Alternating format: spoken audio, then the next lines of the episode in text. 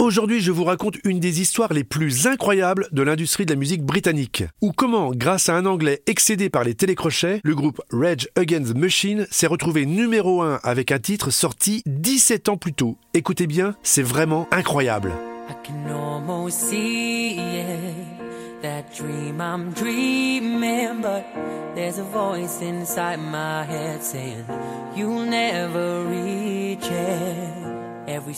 Jusqu'à ce mois de décembre 2009, un fait était systématique en Grande-Bretagne. L'artiste qui remporte le concours de talent télévisé X Factor est assuré de passer les fêtes de fin d'année au sommet des charts. C'est comme ça chaque année et cela montre le pouvoir de ces programmes très médiatisés.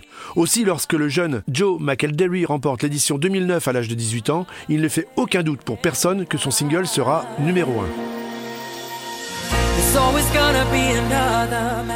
Mais c'est sans compter sur l'abnégation d'un trentenaire anglais qui ne veut pas s'y résigner et qui va lancer sur les réseaux sociaux une campagne de déstabilisation qui fera date.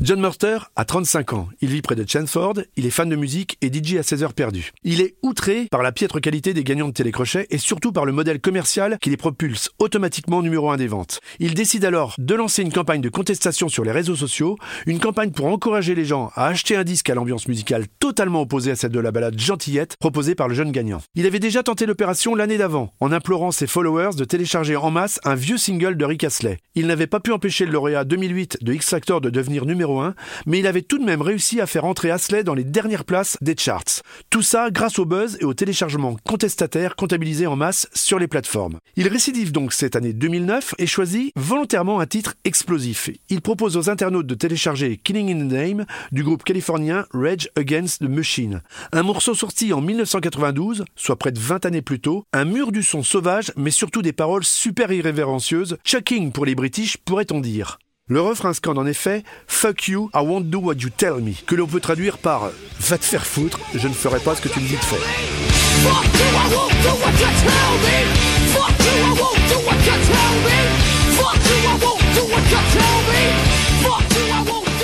En montant ce groupe Facebook, John Morter espère juste attirer la sympathie de quelques followers de plus que l'embassé. Mais la machine va s'emballer. Petit à petit, la communauté grandit, fait le buzz et attire en quelques semaines plusieurs centaines de milliers d'adeptes. Des internautes qui se prennent au jeu de contrer le jeune X-Factorien et qui téléchargent symboliquement le titre des Américains. Mais en plus du buzz, Morter va obtenir un coup de pouce du destin.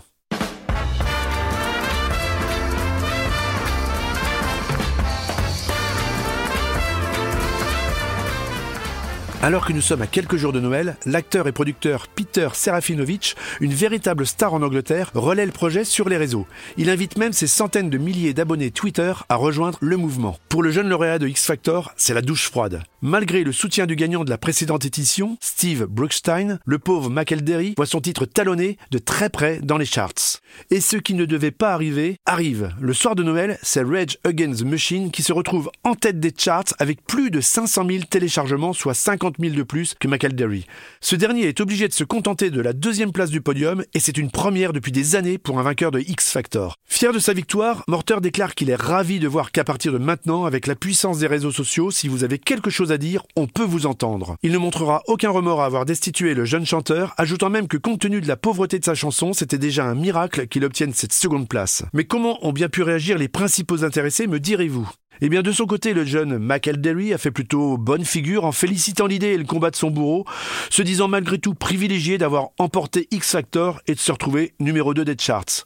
Quant au groupe Rage Against Machine, qui a suivi de très près sur les réseaux le combat engagé pour eux par l'internaute anglais, il se dira bien sûr tout autant surpris que ravi par ce succès totalement inattendu. En très beau joueur également, il offrira même un concert gratuit au Royaume-Uni pour remercier tous ceux qui ont acheté le titre et versera la totalité des bénéfices du single à l'association caritative Shelter qui œuvre pour les sans-abri.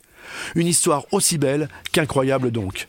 Rock Story, c'est fini, on se retrouve très vite avec une nouvelle anecdote incroyablement rock.